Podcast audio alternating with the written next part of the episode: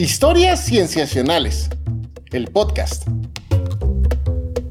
Queridos escuchas, esta es la segunda parte de nuestro episodio, La ciudad como ecosistema.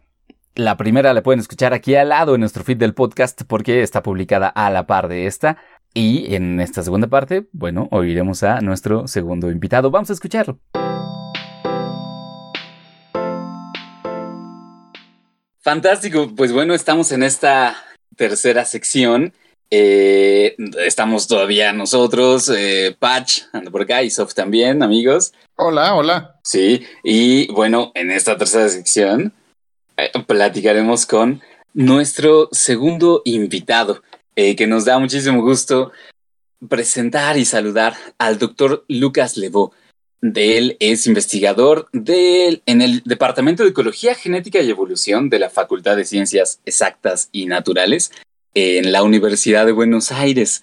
Es también investigador del CONICET, eh, habiendo realizado su doctorado en la Universidad Nacional del Mar del Plata. Y bueno, también es especialista en este tema de la ecología urbana. Y nos da muchísimo gusto saludarlo y que esté con nosotros. Hola, ¿qué tal, Lucas? Hola, ¿qué tal? Este gusto es mío, muchas gracias por la invitación. Sí, no, muchas gracias a ti. Eh, que, que, ya estuvimos platicando un poco al respecto de varias cosas de, de que tienen que ver con, con ecología urbana, con distintos, eh, distintos ejemplos, distintos casos que fuimos anotando. Y ahora nos gustaría hablar contigo al respecto de tu trabajo, que tú has hecho mucho trabajo, particularmente con aves, aunque quizá la primera cosa que quisiéramos preguntarte es una pregunta que hicimos también al inicio de nuestra otra sección. Para ti que trabajas en este tema de ecología urbana, ¿qué es una ciudad?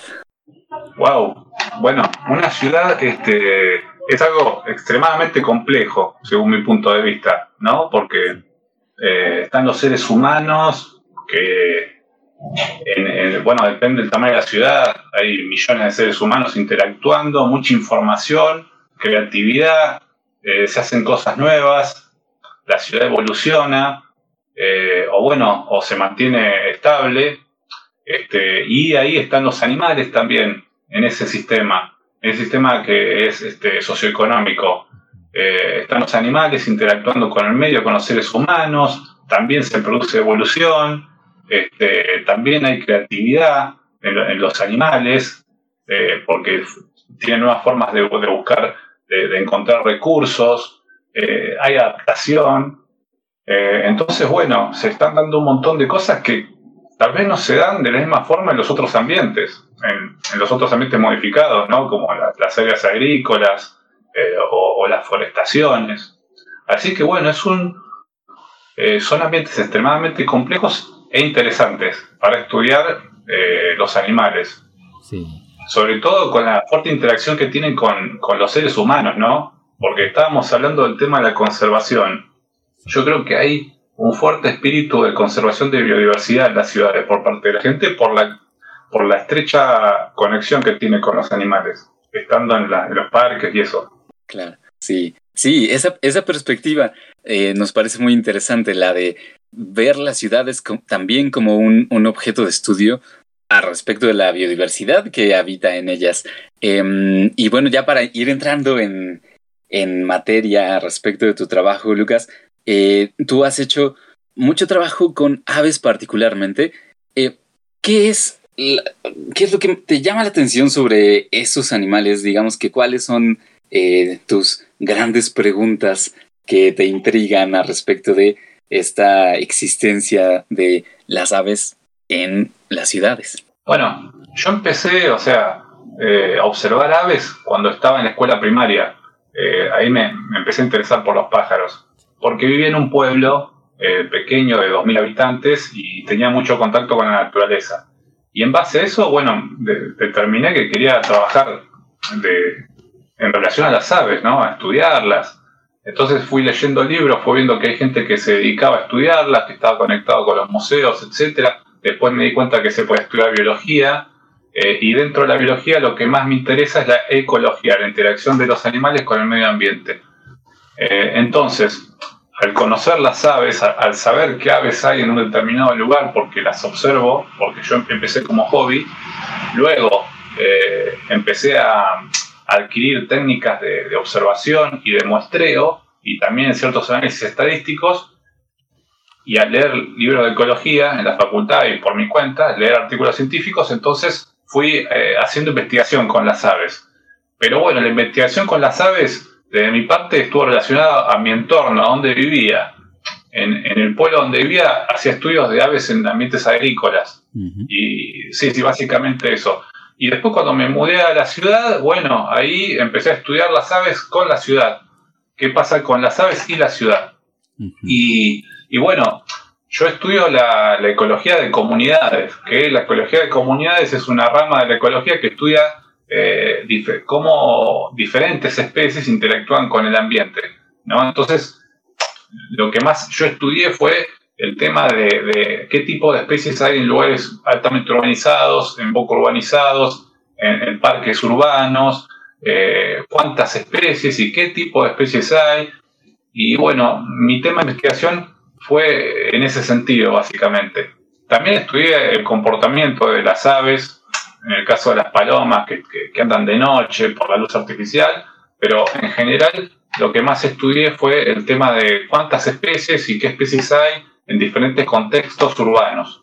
Que, es una de esas preguntas que pueden parecer, digamos, muy básicas, pero lo cierto es que, eh, digamos, en, la carrera de biología, por ejemplo, no lo tenemos muy, muy presente. Eh, bueno, ya nuestra audiencia sabe que eh, tanto Bach como Sofía como yo estudiamos biología y, por ejemplo yo puedo decir que uh, no era, digamos, un interés demasiado fuerte, eh, ni tampoco lo promovían nuestros profesores el asomarnos a eh, qué especies de animales, particularmente de aves, eran, eran con las que convivíamos diario, ¿no? Yendo a la universidad o viviendo en los barrios donde vivimos.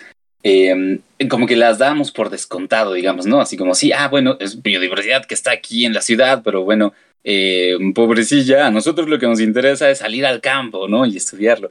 Entonces, como que parecía ser un poco soslayada, incluso entre especialistas. No sé si eh, tú, Lucas, tuviste, digamos, eh, un momento de, de, cambio de pensamiento, de cambio de perspectiva, em, a pasar de pensar así como eh, en la biodiversidad en la ciudad como algo que simplemente está ahí, a pasar a pensarlo como efectivamente em, algo que es digno de estudio y que pues bueno, no, no, no hay mucho hecho y entonces hay que empezar por el principio, ¿no? Eh, subirse las mangas y darle a ese trabajo Em, que, que, ayuda a contestar otras preguntas más grandes, pero bueno, o sea, son las preguntas fundamentales para empezar. Sí, sí, realmente. Son preguntas que, claro, que parecen simples, pero son las respuestas son muy complejas, hay mucha teoría de fondo.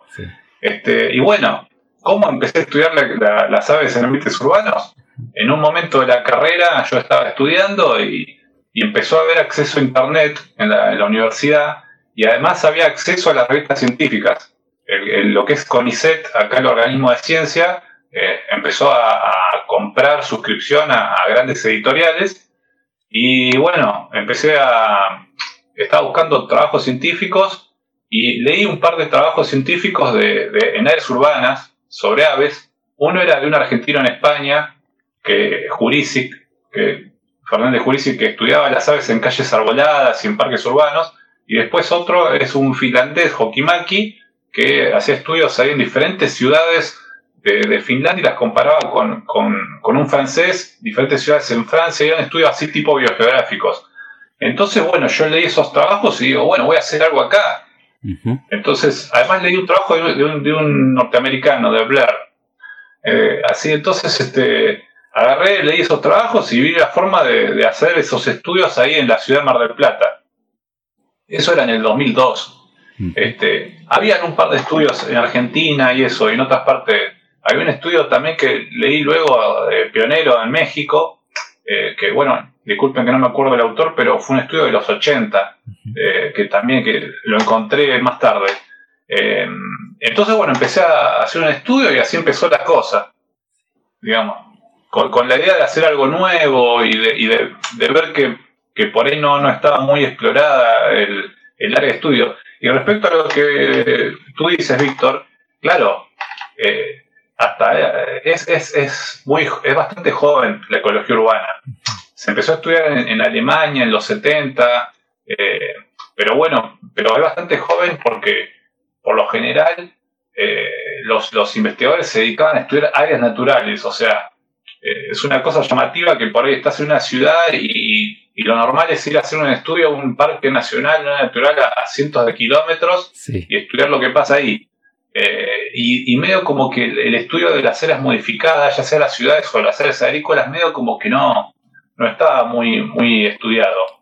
Eh, y, bueno, y esta cuestión de la ecología urbana explotó en los 2000, a principios de los 2000 me parece, este, que, que se ve que aumentaron un montón de, de publicaciones de, trabajos y las revistas de, ecología urbana tienen más, este, este, ¿cómo se puede decir? Más notoriedad por el factor de impacto. Oye, Lucas, y me entiendo que primero empezaste a trabajar y abordar, bueno, nace esta, este interés de, por, por tu interés en las aves principalmente, después las comienzas a conocer en áreas agrícolas, pero posteriormente comentas que te empiezas a adentrar a la ciudad y ahora ya llevas una, una trayectoria amplia trabajando en ciudades argentinas. Y me gustaría mucho saber, eh, desde tu perspectiva, ¿qué has aprendido de este cambio justamente del que hablas? Por ejemplo, el que, el hecho de que ¿Qué pasa en los ambientes que están allá afuera de las ciudades y de pronto te encuentras con estos nuevos procesos que empiezan a ocurrir ahí. ¿Qué es lo que te ha llamado más la atención de acercarte a este estudio dentro de las ciudades desde la perspectiva de unos organismos que son tan particulares y tan diversos como son las aves?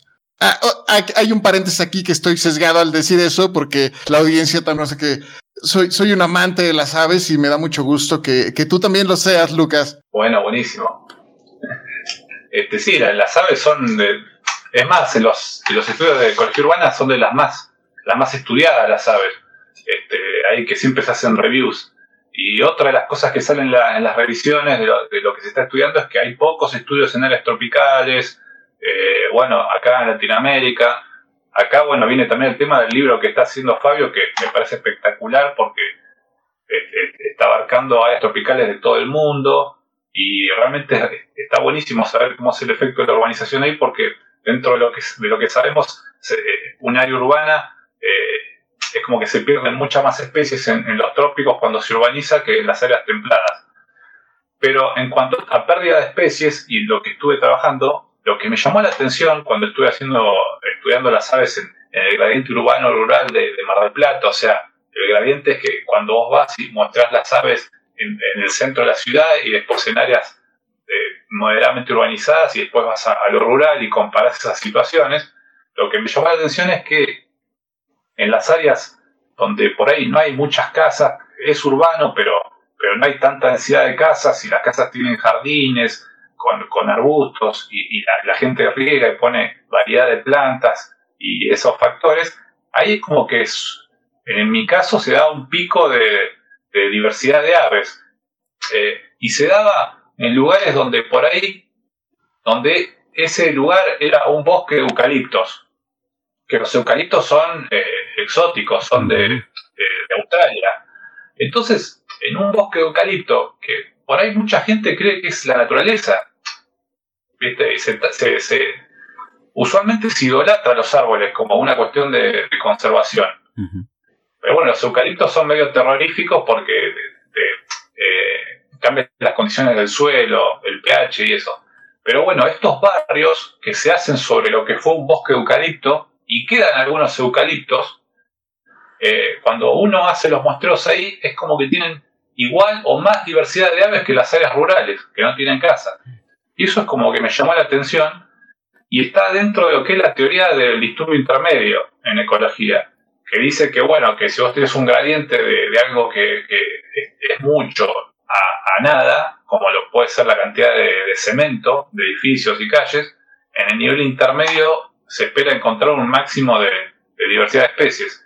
Y eso en Mar del Plata se dio. Es más, si se dio en otras ciudades de la, del centro de Argentina, de, la provincia de Buenos Aires donde yo estoy estudiando, Eh, y bueno, es como que el hombre, lo que, lo que estuve viendo es que esos niveles intermedios de urbanización tienen una heterogeneidad, tienen una cantidad de recursos, tienen diferentes tipos de árboles, diferentes tipos de arbustos, está el hombre ahí poniendo recursos, riega, lo mantiene verde, tal vez le da de comer a las aves, y todo, eso hace que, haya una cantidad importante de aves. Entonces eso fue una de las cosas que me llamó la atención, de lo, lo primero, ¿no? Que me llamó la atención. Incluso lo, lo que comenta suena un tanto contraintuitivo para Normalmente nosotros, como bien comentaba Víctor, esta sensación eh, que se da dentro de las ciudades que muchas veces las consideramos carentes de vida. Y cuando salimos a zonas agrícolas, nos sentimos en ciertas zonas naturales y llama mucho la atención lo que comentas, que algunos sitios en los que no te esperarías y que son inusuales, ¿no? Estás comentando sobre un bosque. Aquí en México, también el eucalipto también ha llegado a trae, o sea, el eucalipto tenemos que decirle a la audiencia que es una un árbol de Australia que viene aquí a traerse, no sé cómo ocurrió el proceso en Argentina, pero aquí se empezó a propagar por un montón de lugares, incluso muchos de nuestras, nuestros jardines públicos, parques, cuentan con esta planta y es, a pesar de que normalmente tenemos esta idea de que en la naturaleza son especies invasoras, es es muy curioso cómo, a pesar de esto, mantienen una mayor, un mayor número de especies y una mayor diversidad que lo que comentas, que incluso en áreas agrícolas. Y al respecto, sobre estas diferencias que podemos encontrar en las ciudades, eh, por ahí leí una nota en la que comentabas que un barrio que tuviera más diversidad de aves, tú podrías decir que es un, es un barrio que tiene eh, mayor calidad en su espacio o en su área, es más rico en sus, en términos de la calidad de hábitat o la cantidad de elementos que podemos encontrar que pueden beneficiar a los humanos. ¿Cómo, cómo es eso, Lucas? Em, sí, sí, o sea, esos barrios tienen un alto nivel socioeconómico también. Esa es una cosa que, que se está estudiando y que yo todavía no, no la estudié.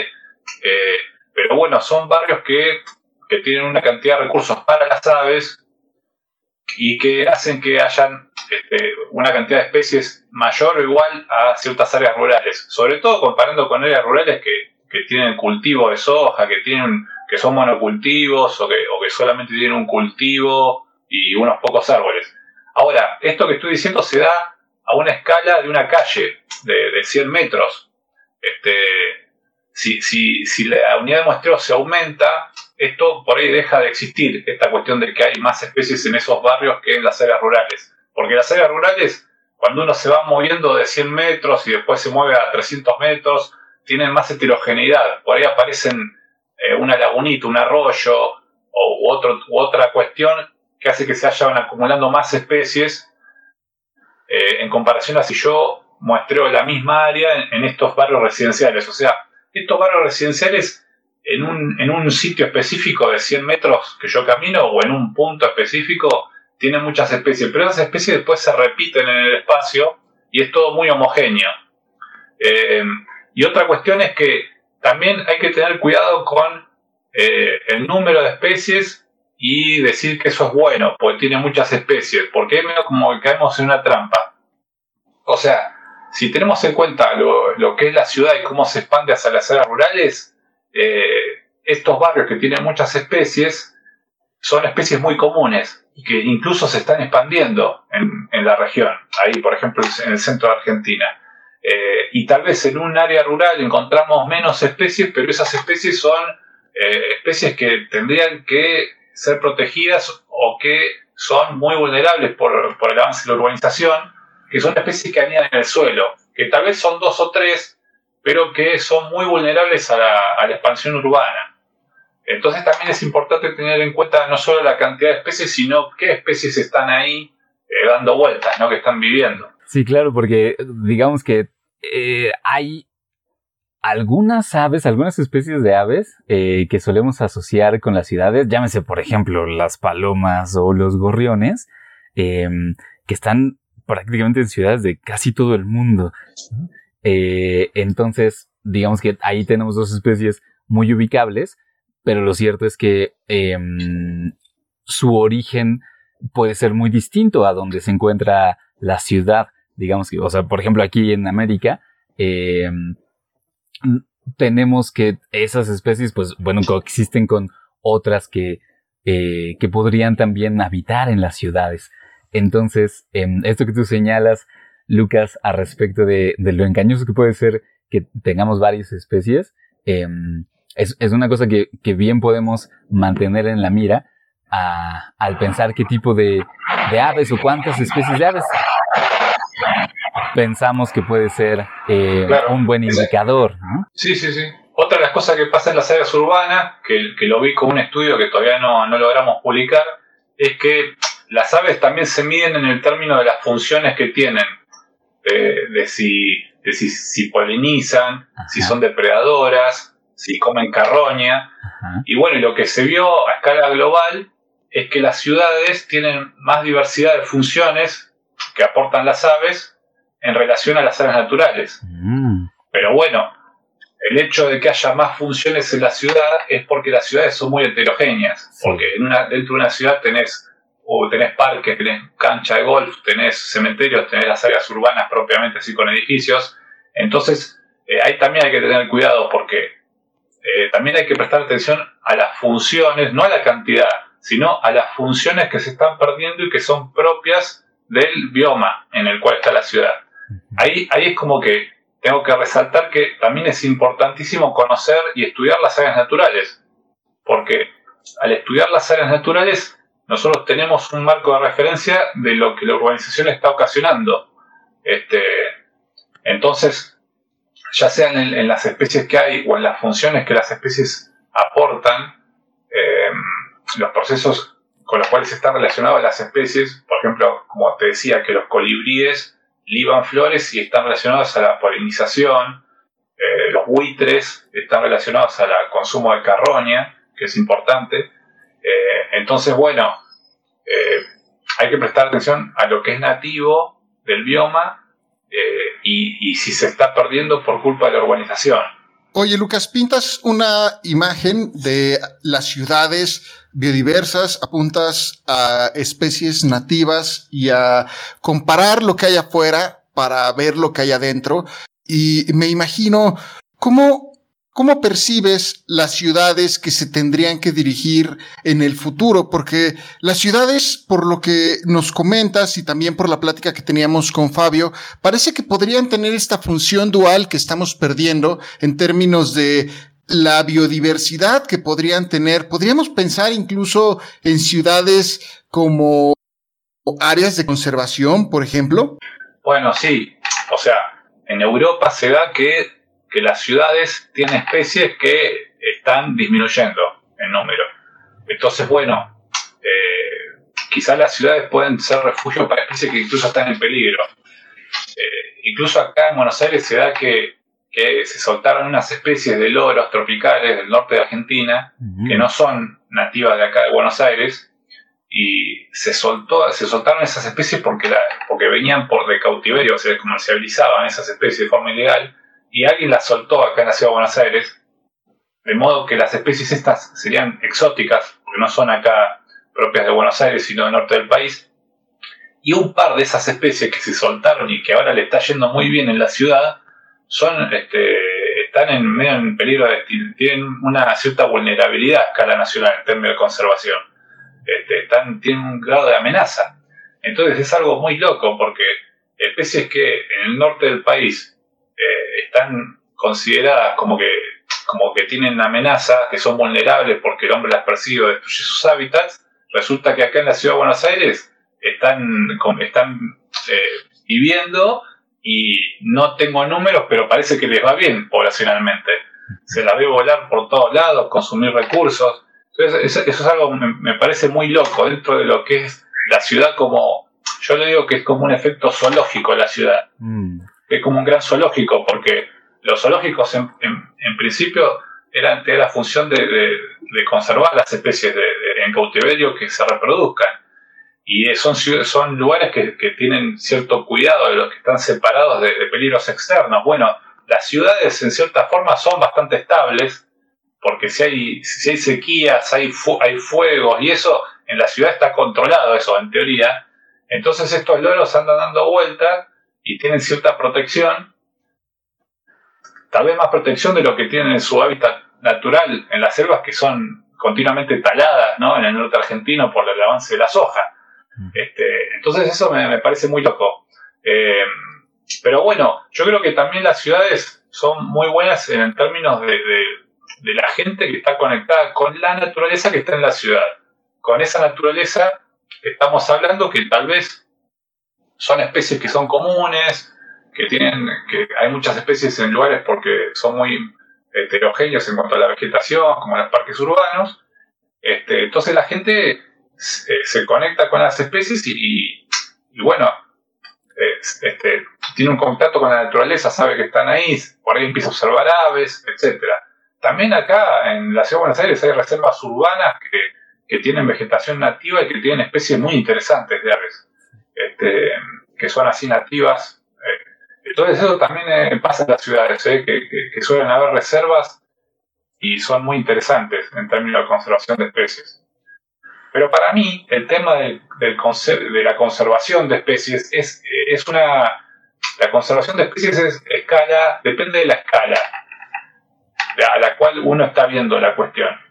Si uno lo ve en un barrio que tiene parques urbanos y eso, entonces ahí eh, los objetivos de conservar especies eh, van dirigidos a los parques, a las áreas verdes, cómo, qué, qué árboles usar, a las calles, que, sean arboladas, que de eso voy a hablar mañana en el curso. O sea, eh, depende de la escala. Si uno ve la ciudad y cómo se expande, bueno, ahí hay que ver el hecho de que, de que, de que en las afueras de la ciudad se mantengan áreas de reservas naturales, ¿no? Que por ahí que la ciudad avance, pero como araña que avance y que, y que vaya dejando reservas naturales, ¿no? Entonces, porque ahí, bueno, la visión está puesta en las, en las especies nativas, ¿no? Y, cómo la ciudad avanza. Entonces, la, la, conservación de la biodiversidad yo creo que va cambiando de acuerdo a la escala a la cual uno va viendo el, problema. Oye, de esto que come, eh, de acuerdo contigo, Lucas, y qué bueno que lo precisas de esta forma. Y me llamó la atención sobre lo que comentabas acerca del contacto de la naturaleza, que también lo comentábamos un poco con Fabio sobre este sentido de eh, tener este contacto básico con la naturaleza que muchas veces en las ciudades lo, lo perdemos y las ciudades nos, los, las áreas verdes, los parques, las reservas que están dentro de la ciudad permiten a los ciudadanos a, tener, a mantener este contacto de cierta forma para no irlo perdiendo. Y también me parece muy bonito que eh, así como, como compartimos esto con la naturaleza, el acercarnos con la naturaleza también nos permite estar cercanos incluso con personas de otras partes del mundo. Ahora que estoy hablando contigo, recuerdo que en Buenos Aires está esta golondrina que es Irundo Rus, tiene su casa e incluso por allá se reproduce y eh, más bien pasa el invierno y hasta acá nos llegan en México, tenemos la llegada en verano de estas aves migratorias que también llegan a visitar nuestras ciudades y las llenan con sus cantos, con sus vuelos. Y también qué bonito que podamos compartir con personas que están hasta el otro lado del continente y podamos también compartir este tipo de conexiones, de compartir estas mismas especies y tener esa cercanía de otra forma o en cierto sentido. Sí, sí, coincido, me parece espectacular esto. Eh, me encanta. Sí, la golondrina esa que que está aumentando, yo la estoy registrando porque estuve haciendo conteos en varios años y ahora es como que estoy registrando cómo la especie está siendo cada vez más común en las ciudades. Porque bueno, el tema de que se empezó a reproducir es porque había infraestructura en las rutas, unos, unos puentes de cemento, y, pero ahora está la especie anidando cuando vaya, cuando viene acá, eh, anida en las, las, ciudades y de a poco a poco se, va expandiendo. Eh, pero quería agregar eh, quería agregar otra cosa, claro, el tema de, la conservación de las ciudades, yo no, no veo una política clara de, de, conservación de espacios verdes o de creación de espacios verdes en las ciudades, al menos de acá de Argentina. Y en ese sentido, veo que hay conflictos fuertes de los vecinos con el tema cuando se quiere alterar un espacio verde, cuando se quiere hacer un proyecto inmobiliario o algo por el estilo.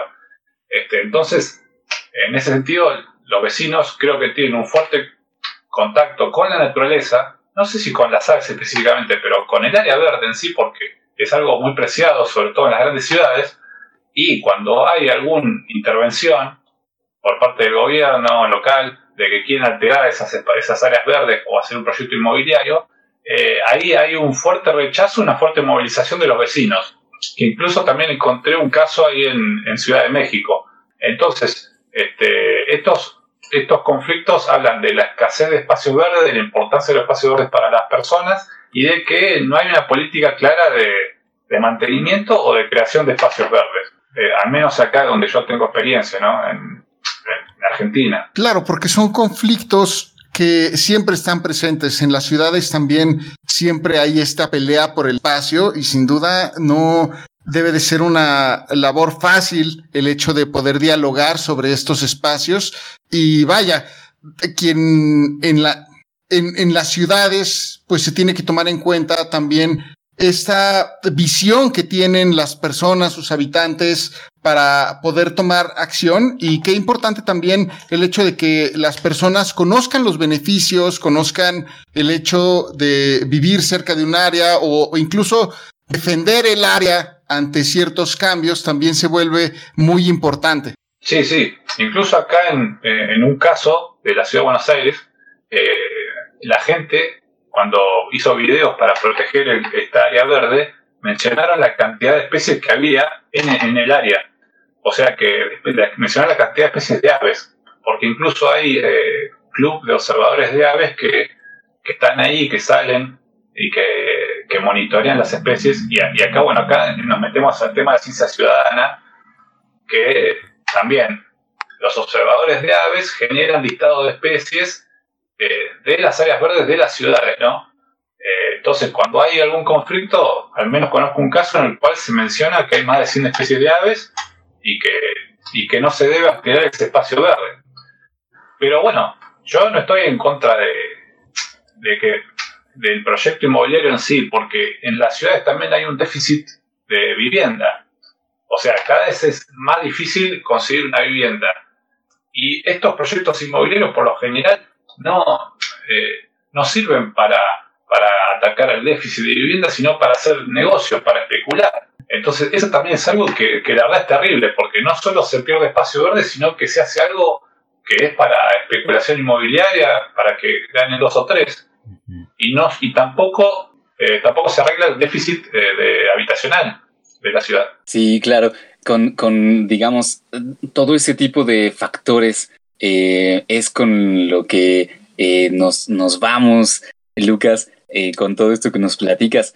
Es decir, nosotros nos podemos fijar en la biodiversidad que existe en las ciudades, pero por supuesto no podemos dejar de lado, bueno, que somos humanos quienes habitamos en ellas y hay un montón de cuestiones sociales, económicas, em, culturales que igual hay que considerar a la hora de eh, tratar de darle sentido a esa interacción que tenemos con la biodiversidad que, con la que estamos habitando ¿no? constantemente.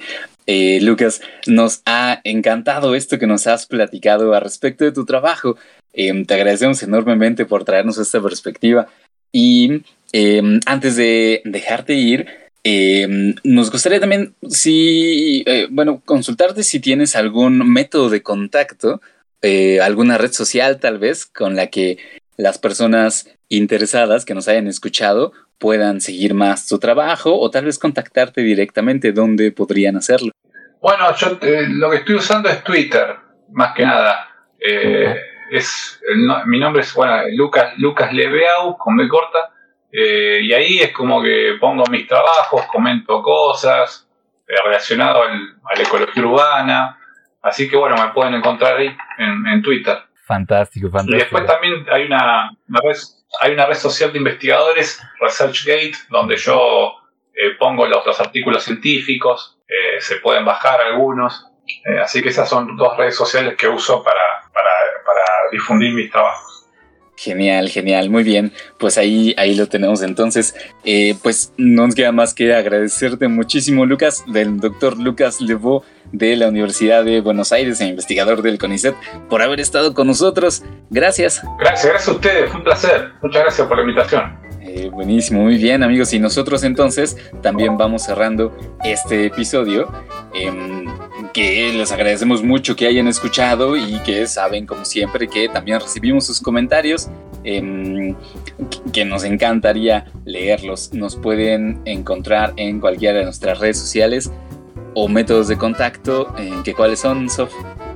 Estamos en Twitter como arroba cienciacionales, en Facebook como historias cienciacionales, en Instagram nos encuentran como arroba cienciacionales, también como en Twitter, y nos pueden enviar un correo a historiascienciacionales.gmail.com y ya saben que pueden encontrar este y muchos más episodios en cualquiera de nuestras plataformas, bueno, no nuestras, pero cualquiera de las plataformas de streaming. Seguro que ahí nos encuentran como historias cienciacionales. Y de manera personal, también como el doctor Lucas, estamos en Twitter mayoritariamente. Eh, entonces, Patch, ¿cómo te encontramos en Twitter? A mí me pueden encontrar como Pacheco VV. A ti, Víctor. Como arroba Víctor Rogelio y a ti, Sof. Estoy como arroba Soflofu. Fantástico, pues con eso entonces terminamos este episodio de Historias Cienciacionales. Hasta pronto.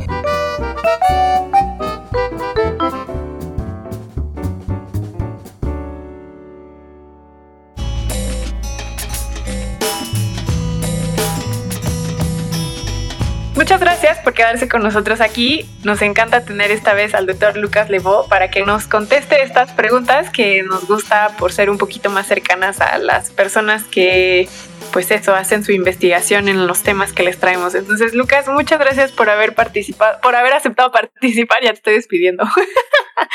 gracias por haber, por haber aceptado participar, Lucas. Gracias, gracias a ustedes. Gracias por la invitación. Gracias. Vamos a comenzar entonces.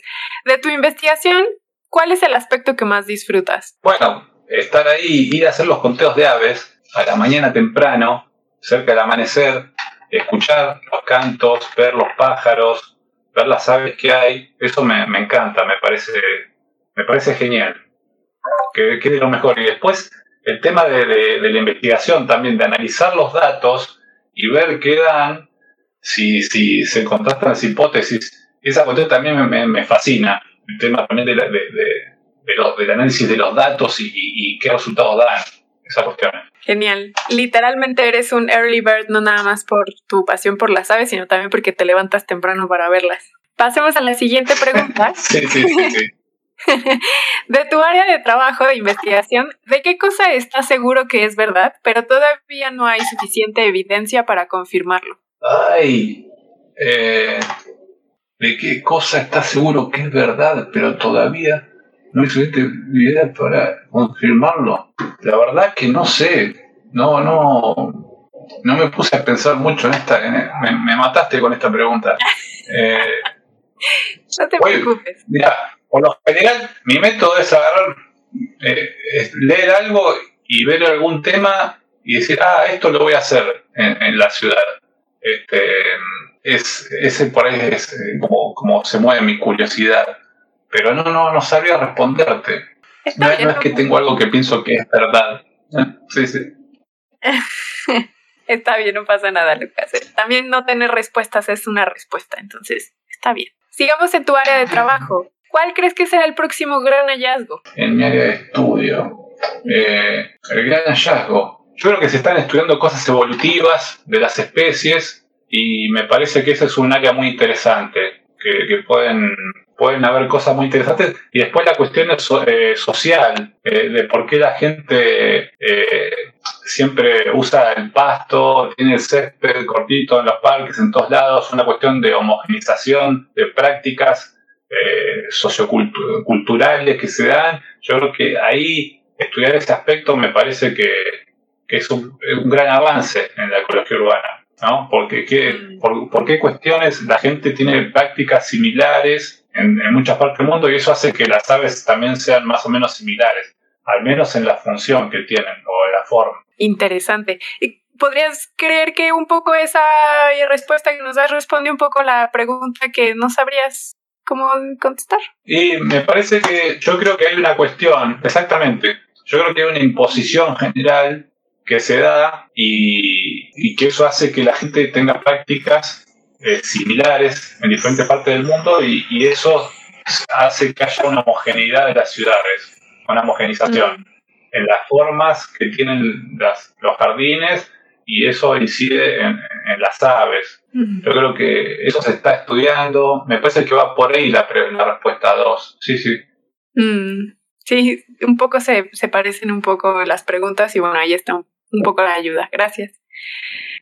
Pasemos a la cuarta pregunta que es, si tuvieras acceso a una cantidad ilimitada de recursos, entendiendo esta palabra en el amplio sentido, tanto, es decir, tanto monetarios como de personas, de infraestructura, lo que se te venga en mente, ¿qué es investigación? ¿Qué proyecto de investigación harías? Bueno, haría un proyecto a escala global y visitaría las ciudades, visitaría todas las ciudades que, que pueda y, además tendría gente que conoce las especies y me ayudaría a identificarlas y en esas ciudades estudiaría el ADN y haría cuestiones genéticas eh, y ese tipo de cosas. Digamos, ahora estoy haciendo estudios a escala de Latinoamérica y eso, pero hacemos todo un estudio juntando gente y entre todos, colaborando con muchos investigadores.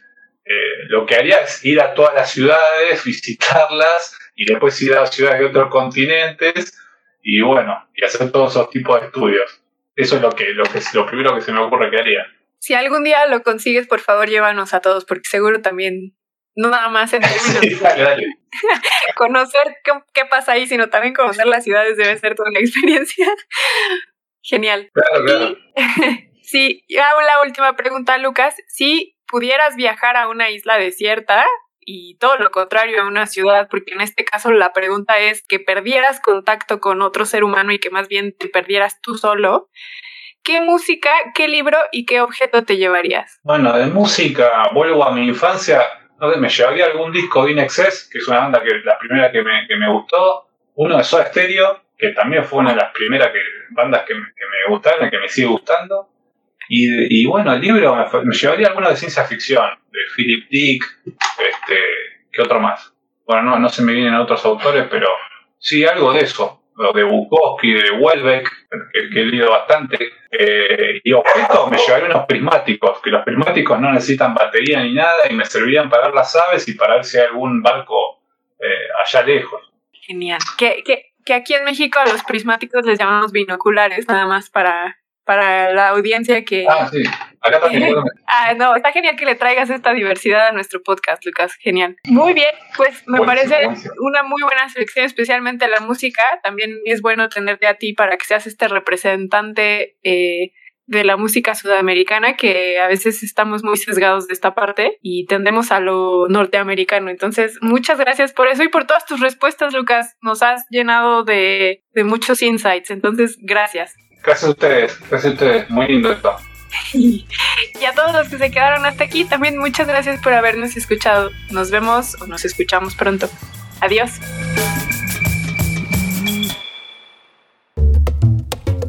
Esto fue Historias Ciencias Cienciacionales, el podcast.